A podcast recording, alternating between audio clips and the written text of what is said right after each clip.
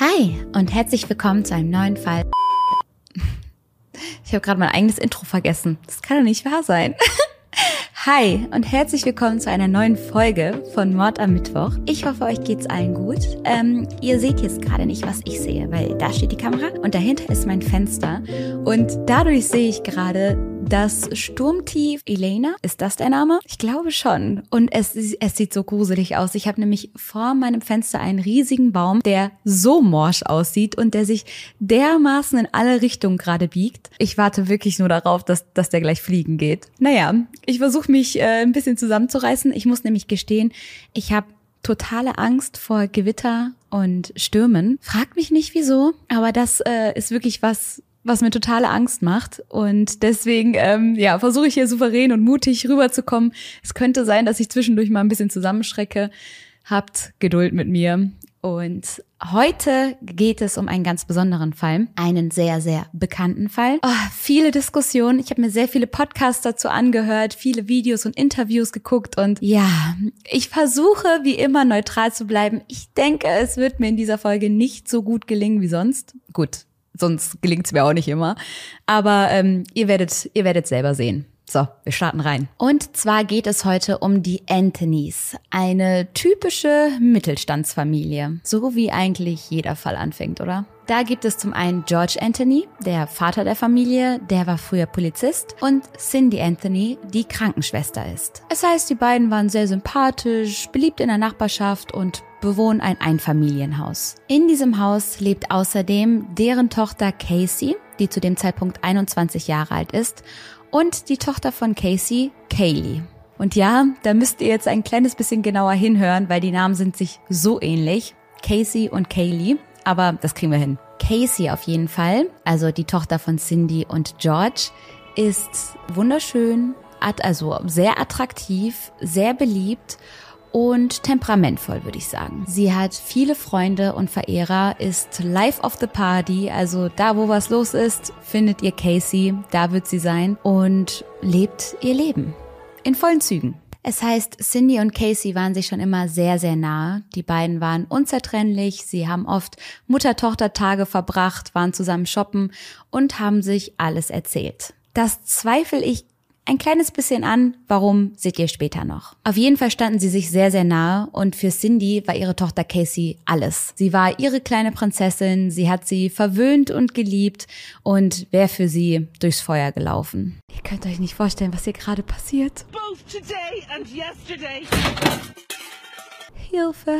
Das Einzige, was zu dieser Zeit dieses Familienglück ein wenig trübt, ist, dass Casey zum Lügen neigt. So hat sie zum Beispiel die Highschool abgebrochen, aber erstmal niemandem was davon erzählt. Und Cindy die ja so super supportive ist und ihre Tochter trotz allem und immer wieder liebt und auf ein Podest stellt und anhimmelt, organisiert für sie trotz des Abbruchs eine Highschool, wie nennt man das? Graduation Party, schmeißt eine Fete, lädt alle ein, um ja ihrer Tochter trotzdem ein gutes Gefühl zu geben, was ich ziemlich süß finde. Und mit 18, 19 Jahren dann wird Casey schwanger und ihre Eltern interessiert es nicht, wer der Vater ist, nicht im Sinne von juckt uns nicht, sondern eher im Sinne von egal was passiert, wir sind da, wir haben deinen Rücken und selbst wenn der Vater weg ist, dann hast du immer noch uns, wir passen auf dich auf, mach dir keine Sorgen. Und so kommt dann am 9. August 2005 Caseys Tochter Kaylee zur Welt. Und George und Cindy freuen sich darauf, Großeltern zu werden. Sie stellen keine Fragen, sie wollen nicht unbedingt herausfinden, wer der Erzeuger war oder was. Sie sind einfach froh, ihre Tochter und jetzt die Enkelin unterstützen zu können und lassen sie auch bei sich leben. Wie ich aber bereits schon erwähnt hatte, liebt Casey das freie Leben. Sie liebt Partys, sie liebt Aufmerksamkeit, sie liebt es, ja, nachts umherzuschwärmen und da passt eine kleine Tochter natürlich nicht so dazu. Das hemmt und Casey will aber nicht auf diesen Lebensstil verzichten und das tut sie auch nicht. Sie wird zwar als gute Mutter beschrieben, aber möchte eben auch alle Lebensfreuden weiterhin in vollen Zügen genießen und macht das teilweise eben über ihre Tochter und vor allen Dingen über ihre Eltern hinweg, stellt da ihre eigenen Bedürfnisse ganz weit voran. Jetzt gibt's noch eine kurze Vorgeschichte, denn um sich diesen Lebensstil zu ermöglichen, hat Casey sich öfter auch mal das Auto ihrer Eltern geliehen. Und das ist schon häufiger passiert, dass sie das ausgeliehen hat, nicht gesagt hat, wann sie es wiedergibt, damit schlampig umgegangen ist und so auch an diesem Tag. Sie leiht sich das Auto ihrer Eltern aus, fährt irgendwo hin und stellt es irgendwo ab. Die Eltern wissen nicht Bescheid, sie wissen nicht, wo es ist. Und das Auto wird daraufhin auch noch abgeschleppt, wahrscheinlich weil Casey in irgendeinem Parkverbot gehalten hat. So kommt es dann dazu, dass Caseys Vater George das Auto dann abholen muss. Er bezahlt dann die Strafe und bringt es nach Hause. Und als Caseys Mutter Cindy dann ins Auto geht, nimmt sie einen penetranten Geruch wahr. Einen Geruch nach Tod,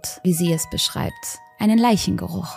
Und am darauffolgenden Tag ruft Cindy dann die Polizei. So geht am 15. Juli 2008 ein Anruf bei der Polizei ein. Cindy ist am Telefon und sagt, sie habe eine Person im Haus, die verhaftet werden muss. Ihre Tochter Casey. Sie erzählt davon, dass sie das Auto genommen hat und dass es nun nach Leiche riechen würde. Als die Polizei dann bei dem Haus der Familie Anthony ankommt, streiten sich Mutter und Tochter ganz heftig. George, der Arme, der ist irgendwie so dazwischen, der versucht die Lage zu beruhigen, aber Cindy ist fassungslos, denn sie hat gerade herausgefunden, dass ihre Tochter Casey nicht weiß, wo Kaylee ist das Enkelkind, dass sie die ganze Zeit verschwunden war und Casey wohl keine Ahnung hat, wo sich das Kind aufhält. Cindy ist verzweifelt und ratlos. Sie hat ihre Enkelin nun seit über einem Monat nicht gesehen und dachte, dass ja, Casey die Lage schon im Griff hat, dass sie wüsste, wo ihre Tochter sei, aber nun bemerkt sie, dass dem nicht so ist, dass die kleine Kaylee einfach verschwunden ist. Sie wurde zuletzt am 16. Juni 2008 gesehen,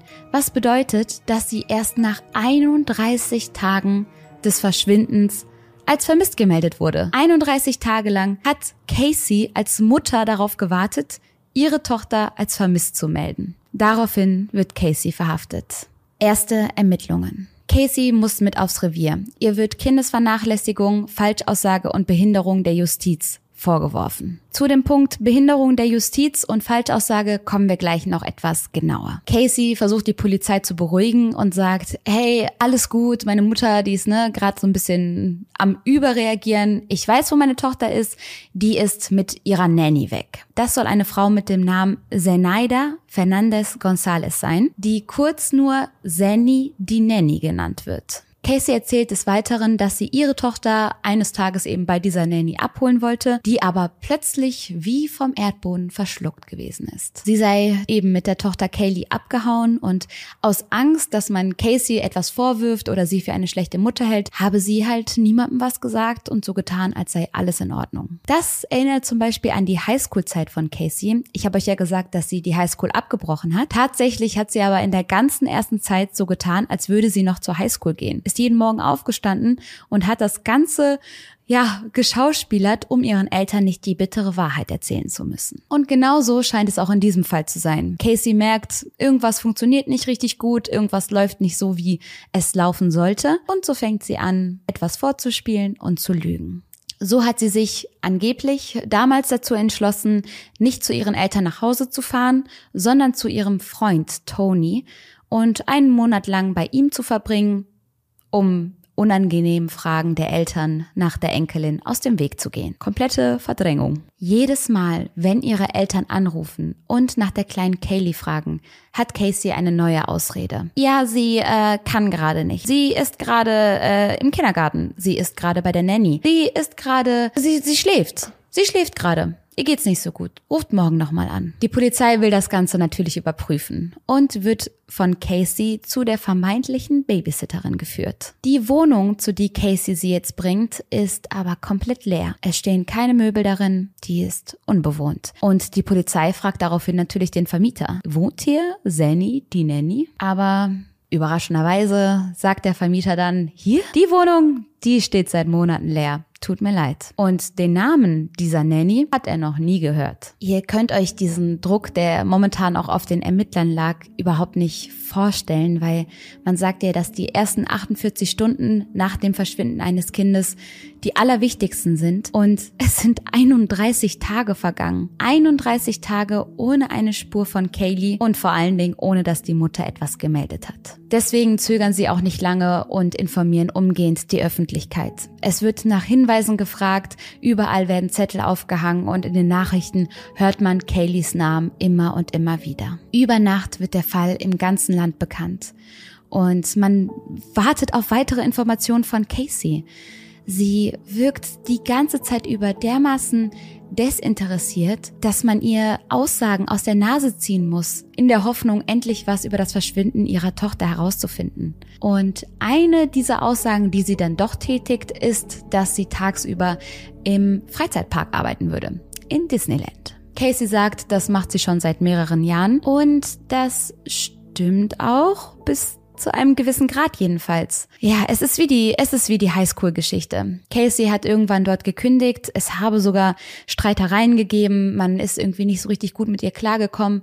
Und trotzdem hat sie ihren Eltern gegenüber behauptet, sie würde jeden Tag noch zu diesem Job gehen. Sie hat morgens die Wohnung verlassen und ist dann nachmittags zurückgekehrt, ohne zu dieser Arbeit zu gehen. Und sie treibt diese Lüge sogar auf die Spitze. Sie erzählt den Polizisten Details von ihrem Job, erzählt von ihren Kollegen, wie die so drauf sind und wie sie heißen. Und die Polizei weiß ja mittlerweile, dass man Caseys Aussagen nicht für bare Münze nehmen kann und schleppen sie natürlich erstmal zu dem Freizeitpark. Dort angekommen muss Casey wohl oder übel zugeben, dass sie gelogen hat. Aber das tut sie auch nicht direkt, sondern sie führt die Polizisten erstmal durch den Freizeitpark, erklärt alles, tut so, als würde sie die Leute kennen. Sie läuft da in die Garderobe rein und grüßt alle, als wäre das das Normalste der Welt, bis sie irgendwann die Lüge einfach nicht mehr weiter laufen lassen kann. Und das ist so unangenehm, aber sie hat wirklich versucht, es auf die Spitze zu treiben. Sie hat den Polizisten die Lüge nicht offenbart, bis es nicht mehr anders ging. Eiskalt durchgezogen.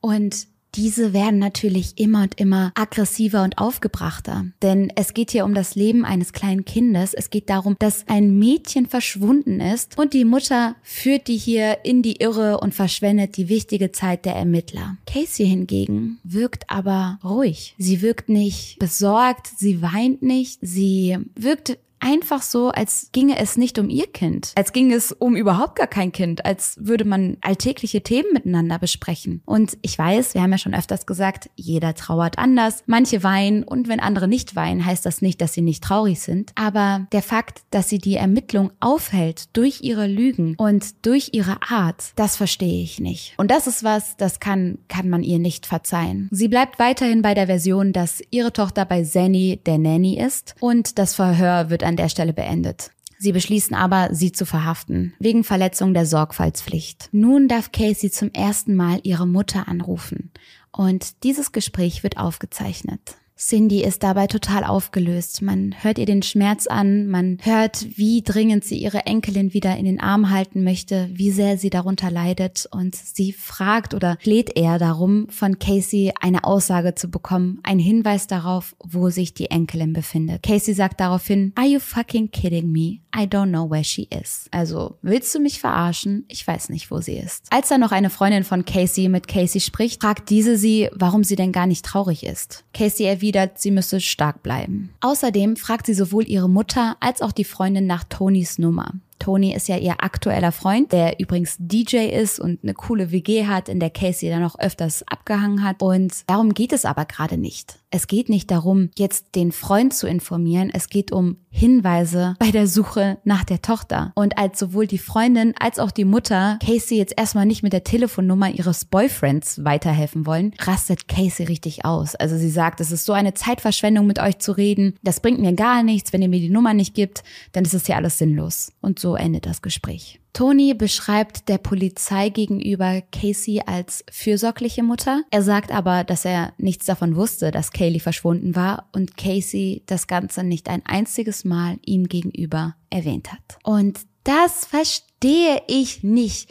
Wie kannst du denn deine Tochter vermissen, nicht wissen, wo sie ist und deinem Freund gegenüber kein einziges Wort erwähnen? Abend für Abend zusammen im Bett zu liegen, ohne einmal darüber reden zu wollen, sich austauschen wollen. Verstehe ich nicht. Dann kommt der 17. Juli. Ein sehr wichtiger Tag, denn an diesem Tag wird Caseys Auto auf den Kopf gestellt. Und Leichenspürhunde schlagen schon schnell am Kofferraum an. Man findet Kayleys Lieblingspuppe, einen rot braunen Fleck, Haare von ihr und Windeln. Aber von der kleinen Kaylee fehlt weiterhin jede Spur. Als nächstes werden George und Cindy zum Verhör gebeten. Das erste, was die Ermittler natürlich wissen wollen, ist, was hat es mit diesem Leichengeruch auf sich? Ihr erinnert euch, Cindy hat bei der Polizei angerufen und gesagt, mein Auto riecht nach Tod. Hier riecht es nach Leiche. Und als die Polizei nähere Informationen haben möchte, macht Cindy dicht. Sie sagt, das sei nicht so gemeint gewesen. Ihre Tochter Casey habe einfach wieder Müll im Auto hinterlassen, da sei so eine vergammelte Pizza gewesen und es habe einfach total gestunken. Das glaubt ihr die Polizei aber nicht. Denn zum einen habe ich ja schon erwähnt, dass Cindy alles für ihre Tochter tun würde und sie vor allem schützen würde. Und zum anderen ist Cindy Krankenschwester und der Geruch von Tod riecht wie nichts anderes. Der riecht nicht wie ein alter Müllbeutel, der riecht nicht wie eine verrottete Pizza. Diesen Geruch, gerade als Krankenschwester, erkennt man immer wieder. George möchte jetzt auch mit den Ermittlern reden und eröffnet sich. Er sagt, er habe direkt ein ungutes Gefühl gehabt, als er dieses Auto abgeholt hat, nachdem es abgeschleppt wurde. Aber er kann sich einfach nicht vorstellen, dass seine Tochter Casey ihrer Tochter Kaylee etwas angetan haben soll. Cindy und George besuchen ihre Tochter daraufhin öfters im Gefängnis. Jedes der Gespräche werden aufgezeichnet und sie sind alle so, so kalt. Also George und Cindy leiden unwahrscheinlich unter der Situation während das Ganze an Casey einfach vorbeizuziehen scheint. Und einmal kommt es dazu, dass George sie fest in den Arm nimmt und Casey auch ein bisschen anfängt zu weinen. Aber als Cindy ihr dann sagt, dass die Leute mittlerweile davon ausgehen, dass Kaylee wahrscheinlich tot ist, guckt Casey sie an und sagt eiskalt, Surprise, Surprise. Also, ach was, ach echt. Als Reaktion darauf, dass die eigene Tochter wahrscheinlich tot ist. We're not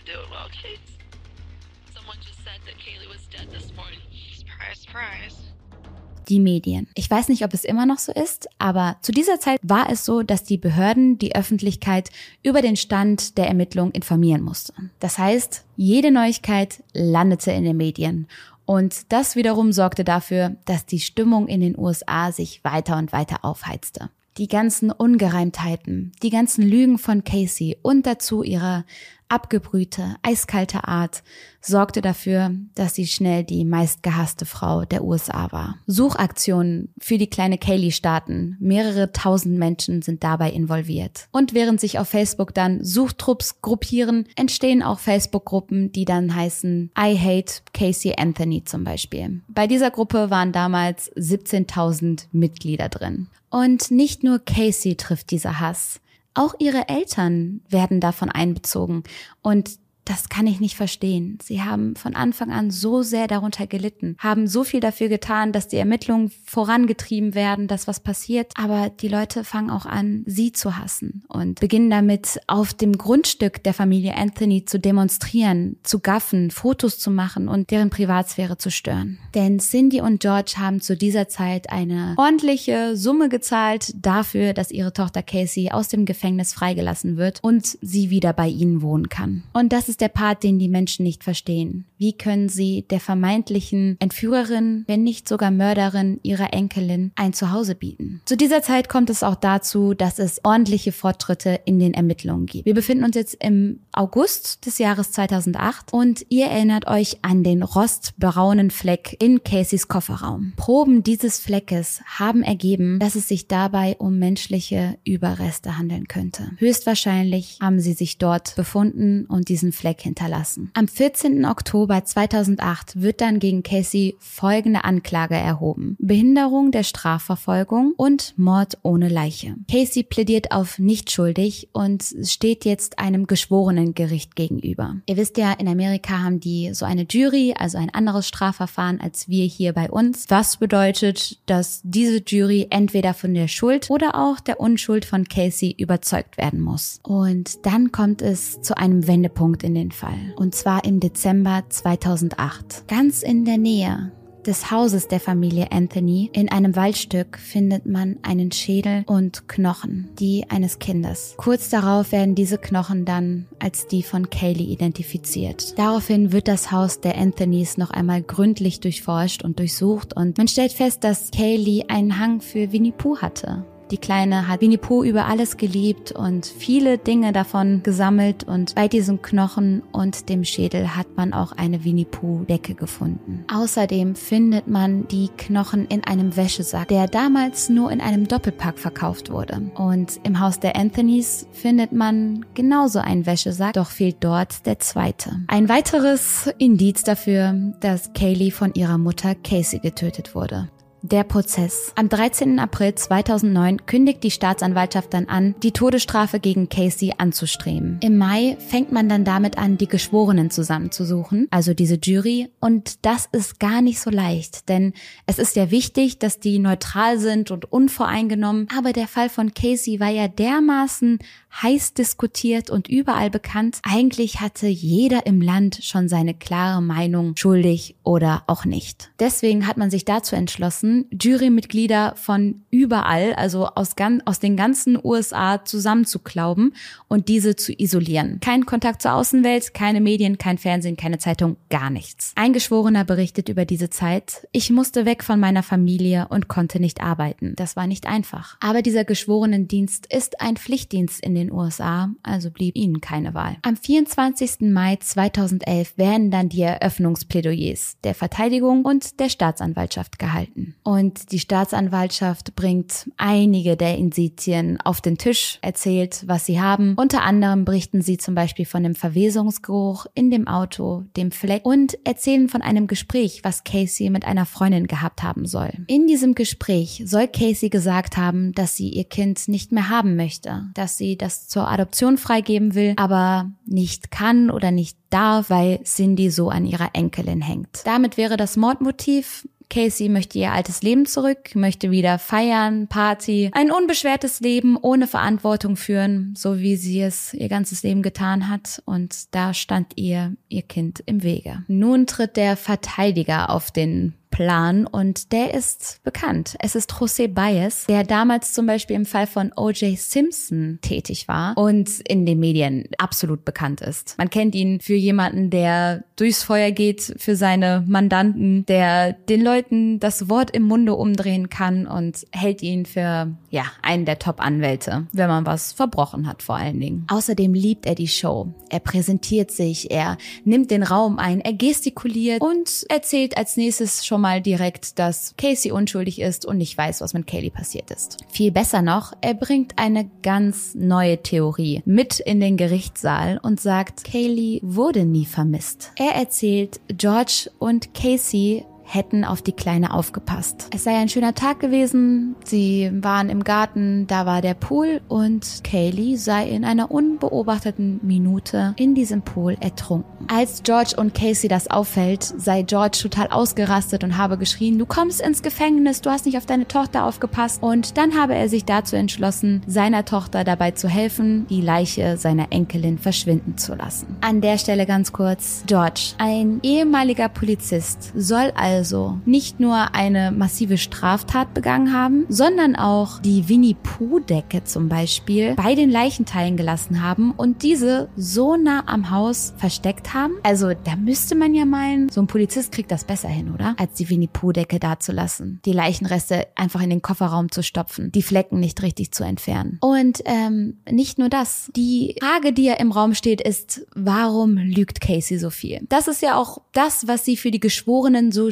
erscheinen lässt. Casey die Lügnerin. Und auch dafür hat José natürlich eine wunderbare Erklärung, eine grausame Erklärung. So, das triffst du eher. Denn er behauptet jetzt, George habe Casey sexuell missbraucht, ihre ganze Jugend lang. Und das perfide an der Sache ist, dass George und Cindy mit im Gerichtssaal sitzen. Sie dürfen aber keine Emotionen zeigen. Das war die Bedingung. Sie durften nur an der Verhandlung teilnehmen, wenn sie sich absolut neutral verhalten. Jedes Wein, jeder Kommentar würde dazu führen, dass sie rausfliegen. Sie dürfen ja nicht die Jury beeinflussen. Sitzen da die weinenden Großeltern und kommentieren jeden Schritt in der Verhandlung, wirkt das gewissermaßen auf die Geschworenen. Deswegen musste George sich diese Anschuldigung anhören, für die es nie Beweise gegeben hat, keine Indizien, gar nichts und durfte nichts sagen. Später wird er dann in den Zeugenstand gerufen. Er wird gefragt, ob er seine Tochter sexuell missbraucht hat und ob er zu Hause war, als seine Enkelin gestorben ist. Und zu beiden sagt er entschieden Nein. Außerdem wird dann ein Gespräch vorgespielt, in dem Cindy über ihren Vater redet.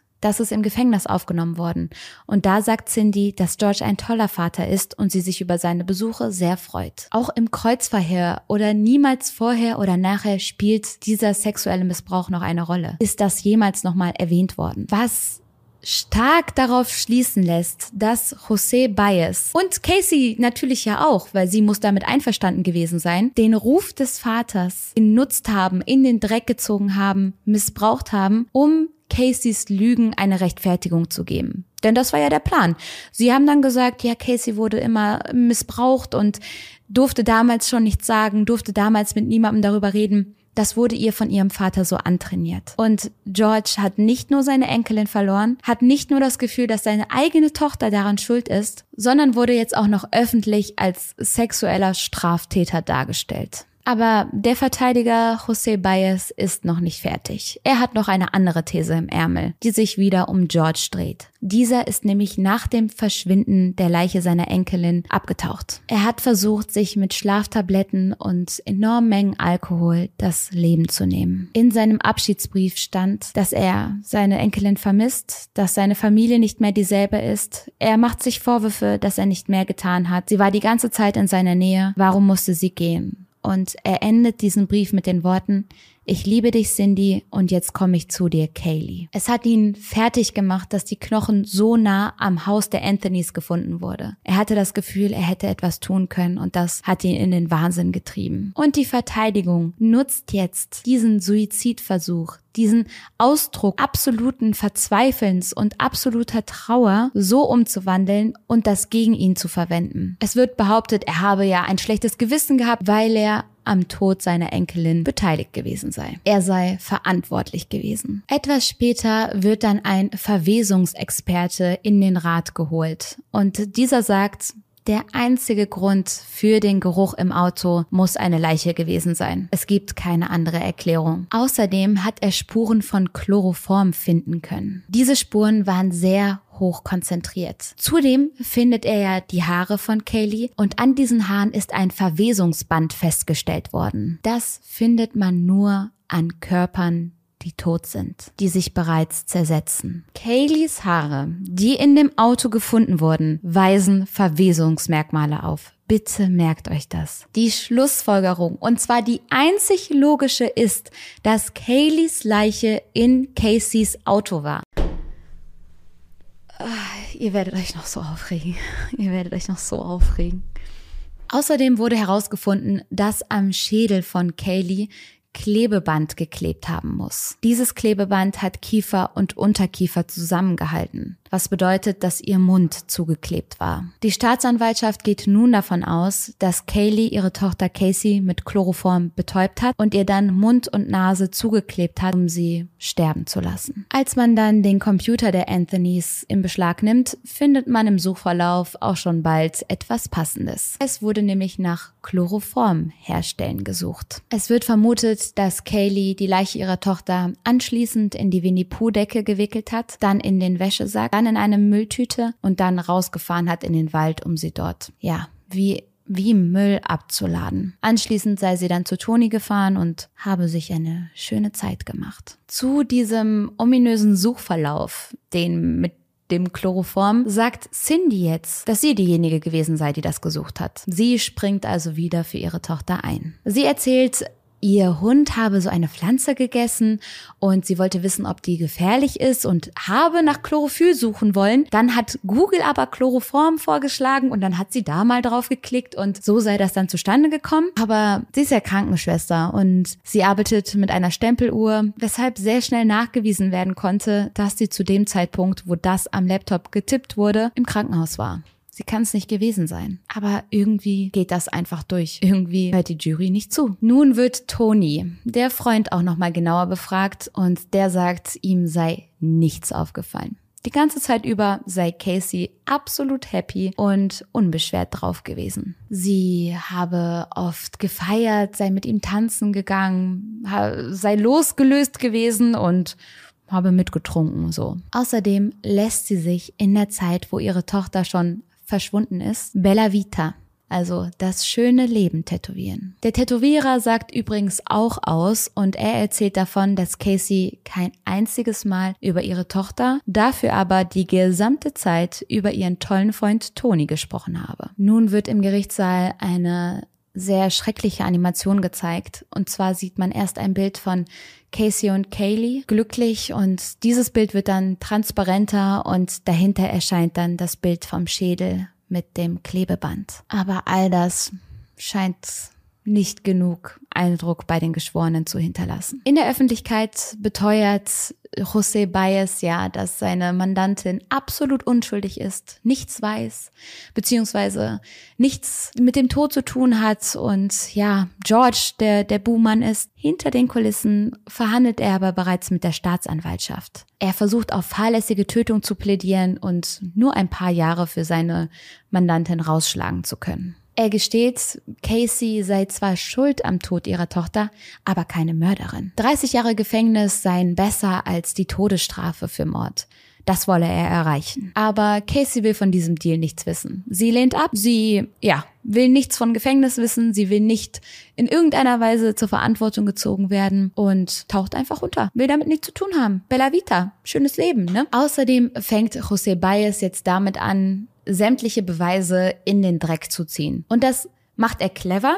Er macht es gerade so, dass es oberflächlich Eindruck hinterlässt, aber er geht der Sache nicht wirklich weiter nach. Also er schafft es nicht, diese Beweise zu entkräften, aber es scheint zu reichen für die Öffentlichkeit. Oder zumindestens für die Jury. So gibt es dann folgenden Dialog mit dem Verwesungsexperten. Der Großteil der Aussage hat mit Chemie zu tun. Der Experte sagt, stimmt. Bias, Sie sind kein Chemiker. Was sind Sie nochmal? Woraufhin der Experte antwortet, Anthropologe. Damit versucht Bias die Aussagen und die Beweise, die dieser Experte geliefert hat, unglaubwürdig dastehen zu lassen, was aber Quatsch ist. Denn nur weil er gelernter Anthropologe ist, heißt das nicht, dass er keine Ahnung von Chemie haben darf. Im Gegenteil, das hat er sich über Jahre hinweg angeeignet, dieses Wissen, und ist sehr wohl als Experte zu befragen und ernst zu nehmen. Aber die Jury zweifelt daraufhin diese Beweise an, die ja eindeutig sind, aber naja. Den nächsten Zeugen, den sich der Verteidiger Bias dann vorknüpft, ist Roy Carr.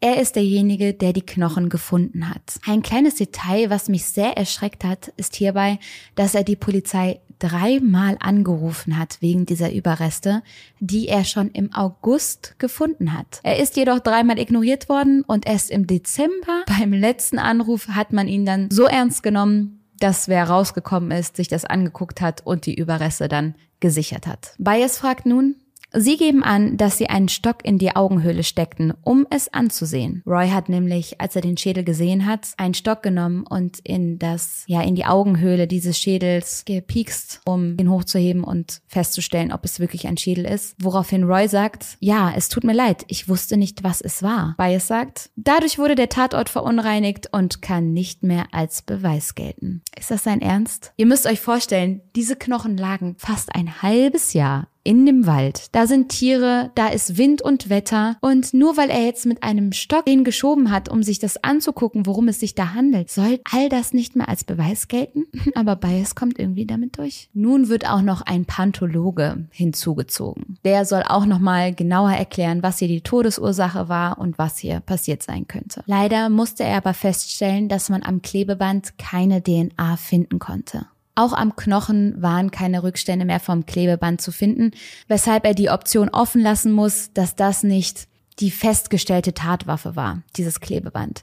Jedoch, keep in mind, die Knochen haben monatelang dort gelegen. Und da noch DNA dran zu finden oder ähnliche Sachen festzustellen, ist praktisch unmöglich, vor allen Dingen bei diesen Witterungsbedingungen. So hat er zum Beispiel davon erzählt, dass es sehr schwer war, den Schädel zu untersuchen, da er in tausend Teile zerbrochen ist, einfach weil er bereits so fragil und so zersetzt war. So kann man eben auch nicht zu 100 Prozent sagen, dass Kaylee erstickt wurde, einfach weil die nötigen Beweise nicht mehr zu sehen waren. Aber man konnte auch alles andere nicht sehen, weil die Knochen so lange schon da lagen. Aber für Bias ist das natürlich wieder ein Grund zu sagen, alle Theorien, die ihr hattet, sind hiermit über Bord geworfen, ihr könnt uns nichts nachweisen. Und trotzdem gibt es dann noch das Verhalten von Casey.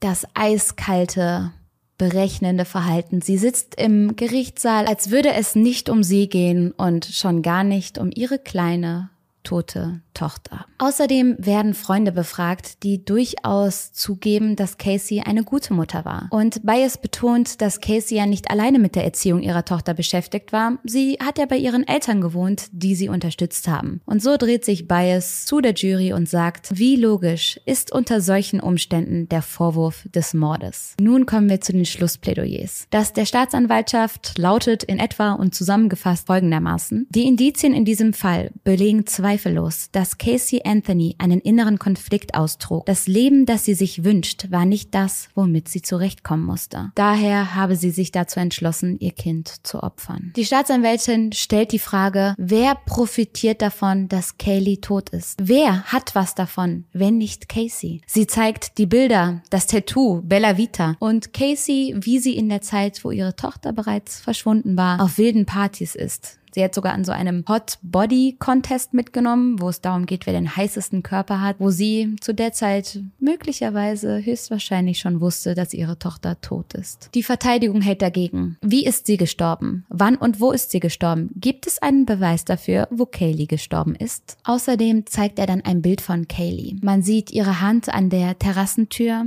Dahinter sieht man den Pool. Wahrscheinlich soll das beweisen, dass Kaylee die Tür alleine öffnen konnte, alleine zum Pool hätte rennen können können und dort ertrunken ist. Ein Unfall. So kommt es dann am 5. Juli 2011 dazu, dass sich die Geschworenen zusammensetzen und beraten. Sieben Frauen und fünf Männer reden insgesamt zehn Stunden und 40 Minuten lang über diesen Fall. Und sie verkünden ihr Urteil nicht schuldig am Mord von Kaylee nicht schuldig des schweren Totschlages an einem Kind. Sie wird aber wegen Falschaussage dann verurteilt in vier Fällen und das zu vier Jahren Haft. Da sie aber bereits schon knapp drei Jahre in Untersuchungshaft sitzt, bleibt ihr dann ein Jahr Gefängnisstrafe. Der Richter ist überrascht Ihm fehlt hier leider die Macht, denn wie gesagt, die Geschworenen entscheiden. Aber er sagt, es waren genug Beweise da, um sie mindestens der fahrlässigen Tötung anzuklagen und zu verurteilen. Ihr erinnert euch an die vier Jahre Haft. Die sind nun auf zehn Tage gekürzt worden. Also aufgrund der drei Jahre in Untersuchungshaft muss Casey zehn Tage noch absitzen. Gut, und 1000 Dollar für jeden Anklagepunkt zahlen. Okay. So wird sie dann bereits am 17. Juli 2011 aus dem Gefängnis entlassen. Und falls ihr euch fragt, warum ich die ganze Zeit lächeln muss, es ist, es ist einfach lächerlich. Deswegen das Einzige, was mich hier gerade noch davor bewahrt, komplett auszurasten, ist der kleine Sarkasmus, den ich mir hier gönne. Aber es ist lächerlich. Am 11. August 2011 veröffentlicht das Ministerium für Kinder und Familie in Florida einen Bericht. Darin steht, die Handlung oder das Unterlassen von Handlungen der mutmaßlichen Täterin haben letztlich zum Tod des Kindes geführt oder beigetragen. Sie sind sich sicher, Casey Anthony hat ihre Tochter getötet. Casey muss den Behörden dann auch noch Geld zahlen. Das ist jetzt nur so ein kleiner Side Note, weil ich finde, keine Summe der Welt rechtfertigt, dass sie auf freiem Fuß ist. So. Deswegen werde ich das gar nicht weiter vertiefen. Aber in 2012 gibt sie dann ein Interview und davon möchte ich euch ein bisschen mehr erzählen. Sie sagt dem Moderator Price Morgan, dass sie ihre Tochter nicht getötet hat. Sie sagt, ich war nie ein Partygirl. Ich trinke jetzt nicht. Ich habe wahrscheinlich eine Handvoll Bier getrunken, seit ich auf Bewährung bin. Die Karikatur von mir, die da draußen, könnte nicht weiter von der Wahrheit entfernt sein. Okay, also, ne, im Zweifel für den Angeklagten. Angenommen, wir versuchen jetzt mal das Beste Licht auf sie scheinen zu lassen. Ja? Wir sagen, die Bilder sind unglücklich gewählt.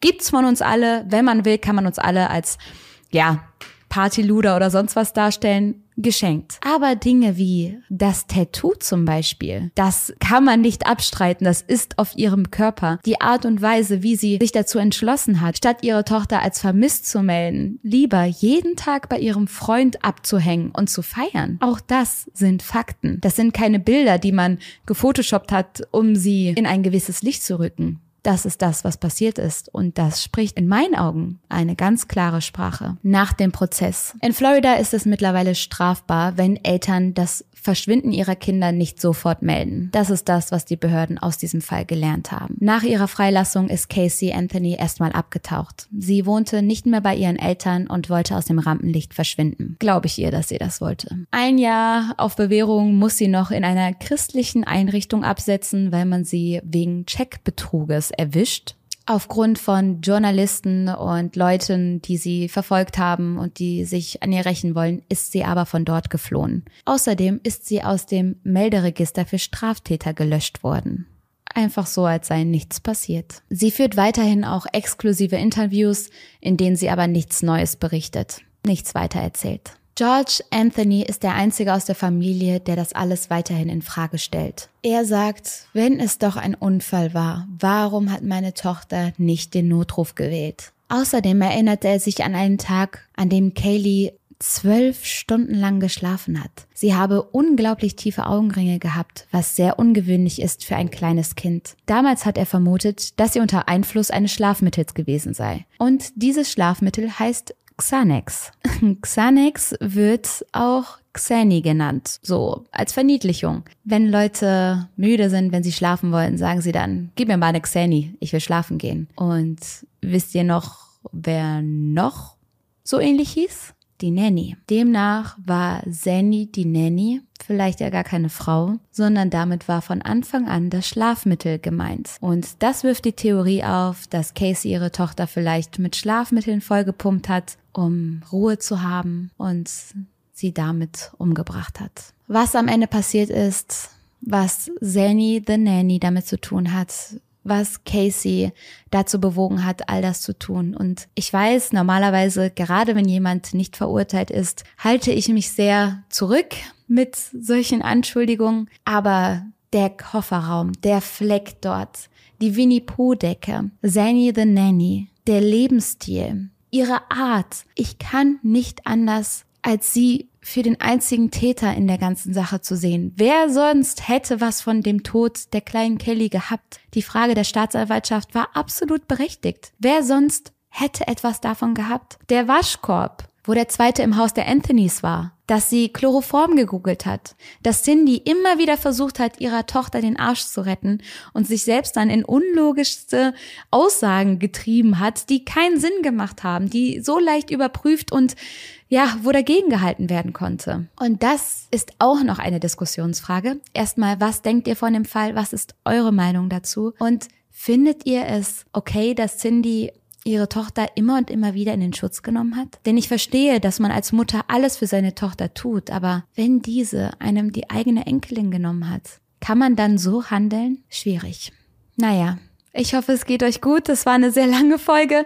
Ich hatte viele Gedanken dazu. Ähm, ja, Puh, ja, tapfer alle, die bis, bis hierhin zugehört haben. Ich wünsche euch was. Passt auf euch auf und wir sehen uns beim nächsten Mal. Ciao, ciao.